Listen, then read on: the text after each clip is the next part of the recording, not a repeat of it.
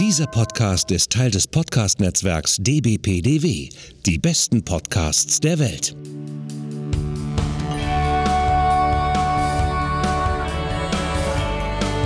Podsblitz. Der Talk-Podcast von Anna und Hendrik. Alltag, Popkultur, Retro, Weltgeschehen. Von den Machern des 90s Podcasts. Podsblitz.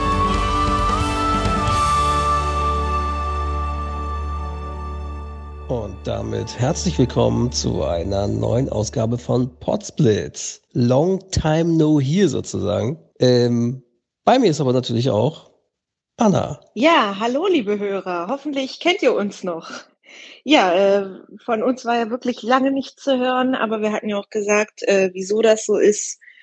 Ähm, ja, wir hoffen natürlich, euch geht's allen gut äh, und wir haben überhaupt noch ein paar Hörer.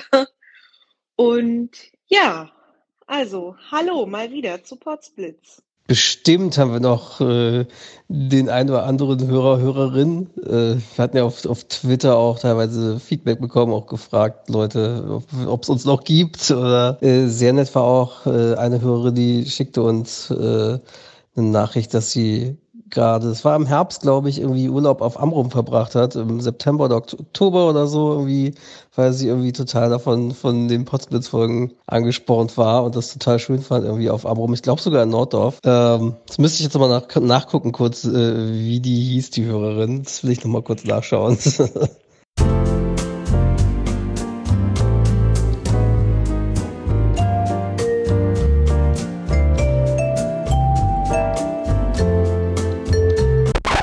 das war die Hörerin Inga, geht nicht schöner auf Twitter.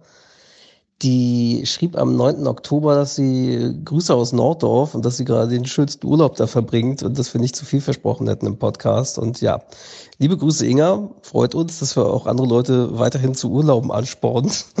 Ja, äh, liebe Grüße und äh, prima, dass du eine gute Zeit auf Amrum hattest. Und vor allem sogar Norddorf, also das ist natürlich besonders schön. es nach Norddorf verschlagen hat, sozusagen. Sie hat auch ein Foto mitgeschickt, das ist total, ja, super, ja, typisch halt da aussieht von, von den Dünen da irgendwie sehr, sehr schön. Das freut einen. Ja, aber warum wir jetzt eigentlich quasi gerade angespornt wurden, mal was aufzunehmen, ähm, wir haben The Batman zusammen im Kino gesehen. Ähm, den neuen Batman-Film von Matt Reeves der losgelöst ist von dem, was bisher aktuell so im, ich wollte gerade MCU sagen, aber nee, es ist ja das DCEU, das DC Extended Universe, losgelöst von dem, ja, Ben Affleck war da ja der aktuelle Batman und damit hat das aber nichts zu tun, dieser Film. Genau. Und das war jetzt auch wieder das erste Mal Kino seit äh, September, wo wir ja Dune zusammen gesehen haben. Und äh, ja, ich wollte jetzt sagen, das war jetzt das erste Mal Kino am Ende der Winterwelle, aber von einem Ende ähm, ist ja nichts in Sicht.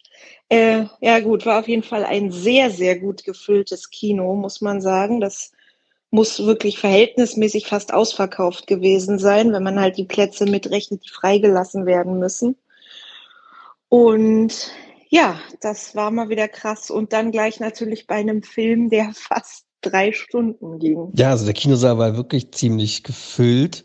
So eben dafür, wenn man bedenkt, eben Corona und Abstand und so. Und äh, ja, also dafür war es echt, ja, sah ausverkauft aus. Und ähm, stimmt, Dune hatten wir ja noch gesehen. Das ist übrigens auch sehr zu empfehlen, auch sehr guter Film. Der braucht aber auch echt Sitzfleisch.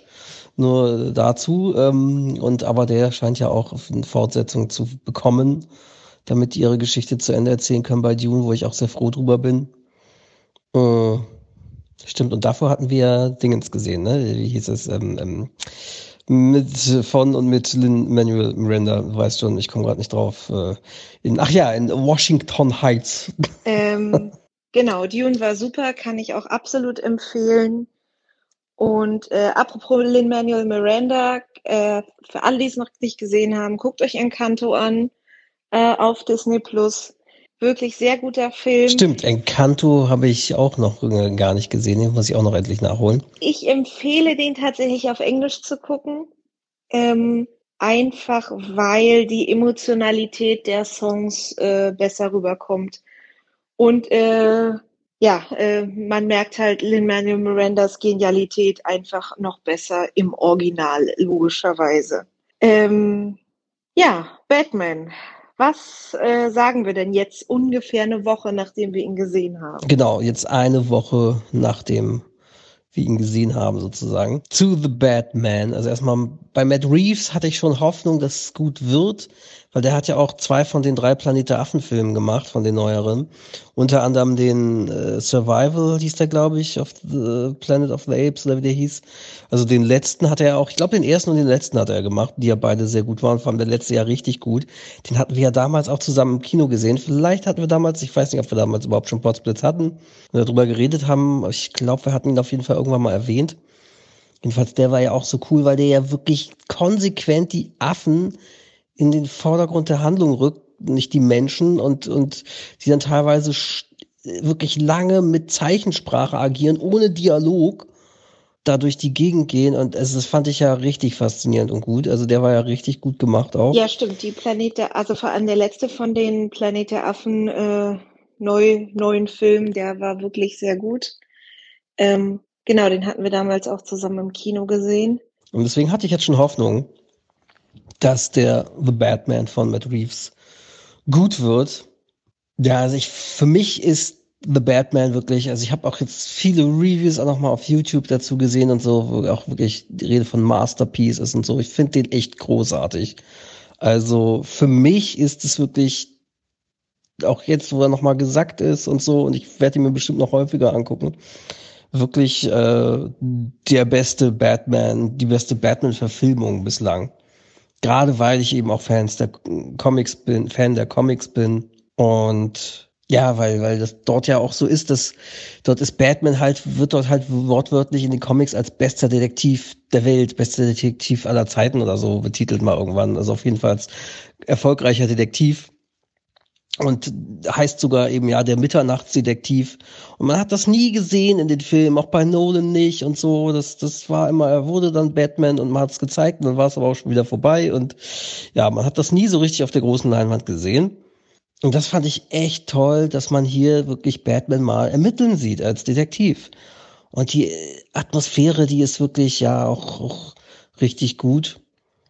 Und sehr düster und dark und gritty realistisch bodenständig, ist nicht übertrieben, also es ist keine knallbunte MCU-Comic-Verfilmung oder so, mit lockeren Sprüchen zwischendurch, die humorvoll sind oder so. Das ist sehr ernst. Und dieser Batman von Robert Pattinson ist auch sehr gebrochen, äh, was man ihm echt anmerkt und mh. und ja, ich äh, fand den Batman wirklich sehr, sehr gut. Würde mir den tatsächlich auch, also ich dachte schon einen Tag später oder so, ja, würde ich mir jetzt nochmal angucken obwohl er so wirklich sehr, sehr lang ist und man ihn ruhig schon so um 15 bis 20 Minuten hätte kürzer machen können. Aber an sich war der schon äh, wirklich gut und halt nicht dieser typische Superhelden-Blockbuster. Was, also, er war halt kein Marvel-Film oder einer der anderen DC-Filme, die es so in den letzten Jahren gab. Und ja, Robert Pattinson hat wirklich äh, sehr, sehr gut gespielt. Ähm, ja, wirklich so ein sehr, ja, sagen wir mal, depressiven, äh, gebrochenen Batman. Ja, kann man ja verstehen, wenn man seine Geschichte kennt. Ja, äh, aber man merkt auch wirklich äh, Robert Pattinson an, wie sehr er sich verbessert hat, was sein schauspielerisches Können betrifft. Ich habe ihn natürlich zum ersten Mal in Harry Potter damals gesehen und natürlich dann darauf folgend in Twilight. Äh, dazu muss ich aber sagen, dass ich ihn äh, immer äh, als total fehlbesetzt empfand, als ich ein Teenie war, weil ähm, Edward ja immer als der schönste Mann der Welt beschrieben wurde in diesem Buch. Und ich immer dachte, oh, der Pattinson, der ist so hässlich. Aber ich finde so mit, äh, mit seinem Alter ist es auch ein bisschen besser geworden. Wen hat er denn in Harry Potter gespielt? Äh, ich glaube, wir hatten ja zusammen nochmal irgendwie die ersten zwei oder drei Harry Potter Filme gesehen. Da kann ich mich gar nicht drin erinnern, wer da war, ob er da überhaupt schon dabei war, wann, wann oder welchem Film war er denn dabei.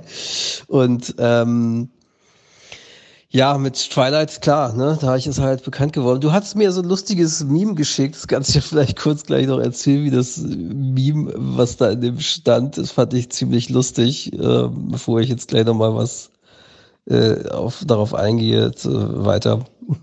äh, ja, äh, mitgespielt in Harry Potter hat er in Teil 4 und äh, ja auch nur in Teil 4. Ähm, mehr sage ich dazu jetzt auch nicht.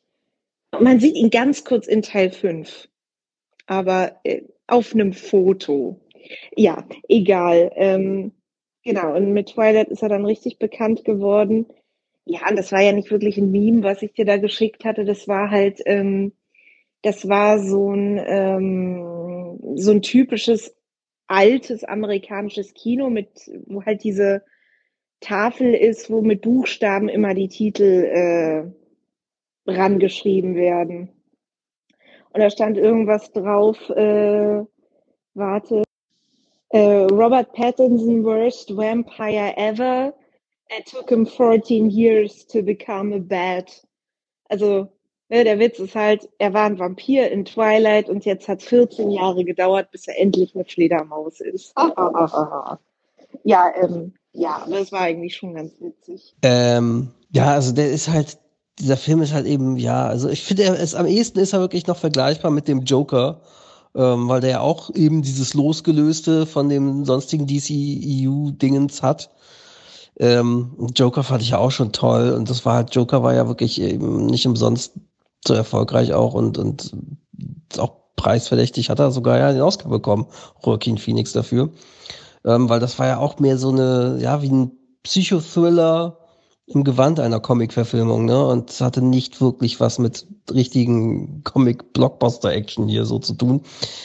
Der The Batman ist ein bisschen anders. Der, natürlich gibt's da auch Action-Szenen so. Aber ich fand das sehr interessant. Diese Action-Szenen könnte man eigentlich komplett rausschneiden. Die wirken eigentlich so, wie das, als wenn das Zugeständnisse an das Studio waren, weil er halt Action-Szenen reinpacken musste, um irgendwie junge Leute noch ins Kino zu bekommen, dass sie das gefordert haben quasi von Matt Reeves weil du kannst die eigentlich rausschneiden entfernen, mehr oder weniger, ohne dass der Plot davon massiv beeinträchtigt würde, wenn diese Action-Szenen nicht dabei wären. Also jetzt zum Beispiel, das hattest du, glaube ich, auch, als wir die Tage uns schon mal drüber unterhielten oder hinterher direkt drüber unterhielten, auch gesagt, die Verfolgungsjagd mit dem Joker, mit dem Batmobil und so, mit die Autoverfolgungsjagd, die gefühlt eben, ja, ich weiß nicht, fünf bis zehn Minuten ging oder so, auf jeden Fall recht lang und die du aber eigentlich rausschneiden könntest, um den Film zu kürzen, insgesamt etwas zu strafen, ohne dass davon der Plot jetzt beeinflusst würde oder, oder man nichts verstehen würde. Und äh, ja, du meintest die Verfolgungsjagd mit dem Pinguin, nicht mit dem Joker. Der Joker kommt ja in diesem Film nicht vor. Ähm, ja, die war wirklich viel zu lang. Also gefühlt ging diese Autoverfolgungsjagd 20 Minuten und da hätte man zum Beispiel deutlich was kürzen können. Die anderen Action-Szenen, also die Kampfszenen, die fand ich jetzt alle in Ordnung. Die kann man so lassen. Und die waren ja auch wirklich gut gedreht. Ähm, deswegen ja, das war schon in Ordnung so. Und interessant ist halt, ja, also er ist eben, also der Riddler hier ist zum Beispiel nicht vergleichbar mit dem Riddler, wie man ihn aus anderen jetzt schon Verfilmungen kannte, wie, ja, äh, beispielhaft war ja Jim Carrey in Batman Forever, völlig überdrehter Comedy-Riddler, völlig schräg. War zwar, passte irgendwie halt in diese knallbunten 90er-Jahre-Verfilmung, aber ja, war halt, ist halt völlig anders. Und hier ist der Riddler halt wirklich sogar nicht nur unbewusst, sondern bewusst angelegt, äh, angelehnt an den Zodiac Killer auch die Schriftzeichen, diese Rätsel, die er denen gibt, mit, mit diesen Substitutionsrätseln, wie er die, wie man die Codes knackt, ist eins zu eins, wie der Zodiac das auch gemacht hat. Und sogar in den Videobotschaften oder was er da äh, schickt, beendet der Riddler die auch am Ende mit Goodbye. So genau wie der Zodiac das am Telefon auch gemacht hat, als er sich bei der Polizei gemeldet hat.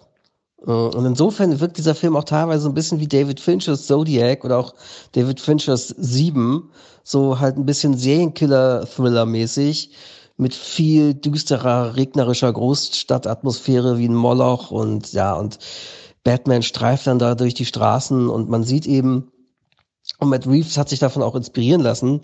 Äh, wer die Comics kennt oder einige der Comics, das ist so ein bisschen, oder wer sich dafür interessiert, angelehnt. Also es gab ja Year One. Year One war so die Geschichte, da gibt's auch eine gute von der Animated Geschichten von Warner, eine gute Animationsfilmumsetzung von Year One, wie er halt quasi der junge Batman, der gerade frisch gebackener Batman ist oder wird dort. Manches davon hat Nolan bei Batman Begins aufgegriffen aber vieles auch nicht. Und das ist halt so, Batman oder Bruce Wayne streift durch die Straßen von Gotham City und das haben sie hier gut aufgegriffen. Und das hier ist quasi wie Year Two. Also er ist der frisch gebackene Batman und ist noch nicht total etabliert und kämpft eben noch mit sich und wie er sich zu verhalten hat und mit seinem, seinem wie er gebrochen er eben ist, so, ja. Und Robert Pattinson ist, finde ich, wirklich ein sehr guter Batman. Also mein Favorit ist ja immer noch Michael Keaton. So, das wird ja auch interessant, wenn dieser The Flash Movie, ich glaube, der soll nächstes Jahr kommen.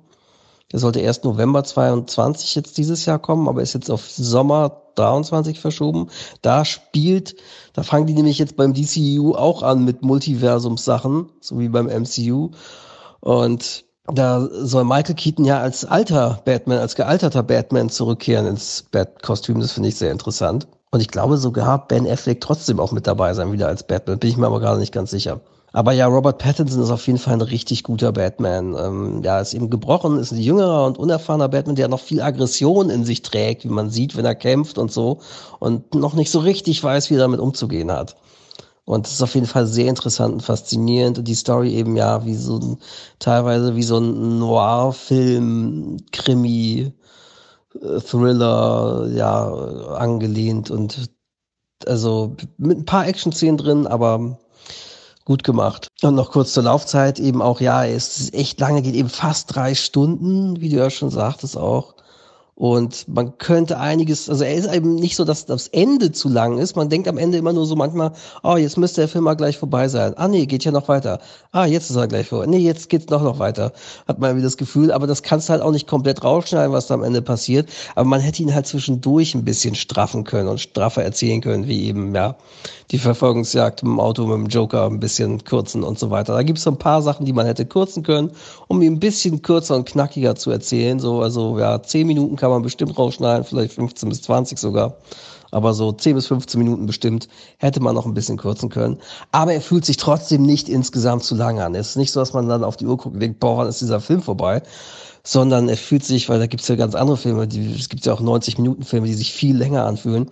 Also dafür, dass der fast drei Stunden ging, fühlt er sich eher an wie zwei. Also er ist schon so unterhaltend und man ist so gefesselt von dieser Welt auch, dass man denkt, ja, geil. Und finde das so gut erzählt und dargestellt und atmosphärisch. Und es gibt auch mehrere Hints, ohne jetzt zu viel zu spoilern, die darauf hinweisen, dass es doch weitergehen könnte. Das heißt auch, dass Robert Pattinson als Option für mehrere Filme Vertrag unterschrieben hat. Und ich denke mal, dass sie einfach abwarten wollten, wie erfolgreich wird das jetzt. Und deswegen gibt es da keine offenen Enden in dem Sinne, kein richtig offenes Ende, aber so dass es Hintertüren gibt, um daran anzuknüpfen, zu sagen hier, dass Matt Reeves seine Trilogie machen kann. Und das wäre schon echt wünschenswert, weil ich mir echt gerne, würde gerne echt mehr sehen von diesem Gotham City und diesem Batman und würde das gerne noch näher erkunden und mehr von sehen. Mm, ja, weil das wirklich erwachsener, eine erwachsene Comic-Verfilmung ist, eine erwachsene Story und so, ja, eben glaube, viele jetzt, wenn, ja, so Kiddies, Teenager, die jetzt mit, mit MCU aufgewachsen sind, ich glaube, die werden vielleicht mit dem Film Probleme haben. Oder es ist das erste Mal, dass sie eine ernsthaftere, düsterere Comic-Verfilmung sehen. Also wer weiß. Aber auf jeden Fall, ja, da bin ich gespannt und hoffe sehr, dass es weitergeht und dass Matt Reeves die Trilogie vollenden kann und ja, Teil 2 und Teil 3 oder so machen kann. Das wäre wünschenswert. Sowohl ihm als auch Robert Pattinson wirklich gut und wirklich gut gemacht, gut gespielt. Robert Pattinson auch wieder den Batman spielt echt klasse, auch das Kostüm gut gemacht. Und ja, also Pattinson ist einfach natürlich auch ein guter Schauspieler geworden. Also da gibt es diesen Film Der Leuchtturm. Ich weiß nicht, ob du den kennst. Da war er auch schon echt gut. Der ist ja, glaube ich, letztes Jahr oder so erschienen. Ähm, auch richtig interessanter Film düster und gut gespielt von ihm. Ja, also deswegen, ich hoffe sehr, sehr, dass es weitergeht damit. Und so wie man jetzt sieht, dass der Film ja doch auch im Boxoffice überall durchaus erfolgreich zu sein scheint, denke ich und hoffe, dass das auch so kommen wird, genau. Äh, nee, also langweilig war der wirklich nicht. Das äh, muss man schon sagen. Also die Zeit ist wirklich gut vergangen. Das äh, fand ich auch. Und ich wäre definitiv auch gespannt, da äh, folgende Teile zu sehen. Und ich bin mir auch ziemlich sicher, dass die kommen werden. Also ich weiß jetzt nicht, wie die Besucherzahlen waren, habe ich mir nicht angeguckt. Ähm, ich gehe aber davon aus, dass die ganz, äh, ganz gut sind. Und äh, ja, also guckt euch den an, falls ihr ihn noch nicht gesehen habt. Und lo es lohnt sich auch wirklich, sich den im Kino anzugucken. Äh, ja, also geht alle schön ins Kino. So, und ich wollte noch eine kurze Sache sagen zu äh, Rot beziehungsweise Red. Das ist der neue Pixar-Film, den Disney tatsächlich wieder direkt auf Disney Plus veröffentlicht hat, ohne Kinoveröffentlichung, zumindest hierzulande. Wüsste ich nicht, dass es eine gab. Es war wieder Direct to Streaming. Ähm, war wieder ein guter Pixar-Film. Ich habe auch mehrfach geweint. Ähm, aber das ist, glaube ich, einer, der nicht so eine extrem breite Zielgruppe hat. Ähm, also zum einen ist es ein Film, der wohl großteilig von einem Frauenfilm gemacht ist und es geht auch zum Großteil halt um Frauen und Mädchen und um das Frauwerden etc. pp. Es geht aber auch stark um ähm, ja, asiatische Familien, ähm, vor allem halt in Amerika und dieses typische, diesen Leistungsdruck, den es da gibt, was ja bekannt ist, auch durch Memes und so. Ähm, und ja, aber das, es war ein guter Pixar-Film, muss ich schon sagen. Ich hatte auch einen Ohrwurm danach, denn es ist so ein bisschen, äh, ja, auch so Songs mit drin, ähm, ja. Ähm, und der normale Score ist übrigens geschrieben, das wollte ich dir noch erzählen, von äh, Ludwig äh, Göransson. Äh, der scheint jetzt nach äh, Mandalorian Haus- und Hofkomponist äh, bei der Disney Company zu werden. Ähm, ja, genau. Ja, das ist ja interessant. Das klingt ja aber auch eigentlich doch nach einem schönen Pixar-Film auch wieder. Ich verstehe nicht, warum sie jetzt die immer, sie auch eben, ja, wie Encanto oder davor letztes Jahr Luca im Sommer. Der war ja auch total schön, dass sie den auch wieder nicht im Kino oder nur kurz. Das ist echt komisch mit den neuen Pixars. Mal gucken. Aber es klingt ja aber eigentlich trotzdem nach einem schönen Film und werde ich mir bestimmt angucken. Ähm, ja, also das, das ist komisch, dass die Pixar, aber klingt nach einem schönen Film auch mit, ja, also ich meine, sie haben ja immer solche Themen, auch bei Alles steht Kopf oder so, sie haben ja immer solche bestimmten Sachen so verarbeitet und es klingt ja interessant. Also bin ich gespannt. Apropos Score, das noch kurz zu The Batman. Der Score von Michael Giacchino zu The Batman ist auch richtig gut und, und ja, ähnlich wie Danny Elfman, den Tim Burton Batmans und so. Also auf jeden Fall, das ist ein richtig guter, toller Score. Auch muss man auch sagen, der gut zur düsteren Atmosphäre beiträgt. Ansonsten noch kurz von mir zwei Streaming-Tipps auch. Äh, also zum einen, ich weiß nicht, ob du den schon gesehen hast, der Tinder-Schwindler auf Netflix kann ich nur empfehlen. Eine Dokumentation über so einen Betrüger, der, der Frauen auf Tinder reingelegt hat, ist jetzt in aller Munde, kann ich nur empfehlen, wer es noch nicht gesehen hat. Es zieht einem echt die Schuhe aus und vor allem auch das Ende. Und es ist keine Doku-Serie, es ist nur so ein, wie lange, 90 Minuten oder so, also kann man sich gut an einem Abend weggucken. Und es ist echt gut gemacht und ja, ist schon echt krass. Also das ist schon echt shocking alles. Und ähm, ansonsten habe ich letztens weggebinged äh, diese Serie Euphoria mit Zendaya in der Hauptrolle, die erste Staffel auf Sky. Ähm, da geht jetzt demnächst die zweite los. Ähm, man denkt so, ja, Teenager Highschool-Serie, aber echt hart, teilweise Folgen FSK 18, viel mit Drogen, sehr viel Sex, LGBTQ und aber sehr einfühlsam auch erzählt, wie sie sich in ihre, naja, so zu spoilern, eine, in eine Freundin verliebt, die Transperson ist, so äh, ganz interessant auch. Mm. Und da war zwischen Staffel 1 und 2 so ein Special, weil, äh, ja, wegen Corona nehme ich mal an oder so, dass da noch nicht die zweite Staffel gedreht werden konnte. Und da spielt dieses eine Special, da wendet sie sich quasi an ihren, wie nennt sich das, Paten, Mentor, keine Ahnung, Sponsor, glaube ich, Sponsor, äh, von den anonymen, anonymen Narcotics oder so, wie anonymen Alkoholiker, wenn man Drogen nimmt, nach dem Motto, ich habe einen Rückfall oder bla bla bla, ich nehme wieder Drogen und trifft sich mit dem in einem Diner und die ganze Folge spielt quasi 50 Minuten lang in diesem Diner, äh, wie sie und ihr Sponsor sich über Drogen, Drogenmissbrauch, Abhängigkeit, Depression und so drüber unterhalten und echt krass. Also quasi wie ein Kammerspiel, nur von Dialog lebt dieses Special. Das fand ich auch echt gut. Und diese Serie, ja, die geht aber auch echt an die Nieren. Also so, dass man sagen kann, das ist keine Serie, die ich mir ein zweites Mal, glaube ich, angucken würde. Ja, die schaut man sich, glaube ich, einmal an, aber ist echt heftig und krasse, ja, krasse Sache. Ja, äh, das will ich mir beides auf jeden Fall auch noch ansehen. Ähm, muss ich dann äh, jetzt irgendwann mal machen, wenn ich mal äh, Zeit und Muße dafür habe. Und ja. Ja, ansonsten vielen Dank, dass ihr wieder zugehört habt. Vielen Dank, Anna. Das war wieder sehr schön. Kurze, knackige Potsblitz-Folge, genau. Und hoffentlich hören wir uns wieder. Dann äh, bedanke ich mich auch fürs Zuhören äh, bei euch. Hoffentlich sind wirklich noch ein paar von euch da.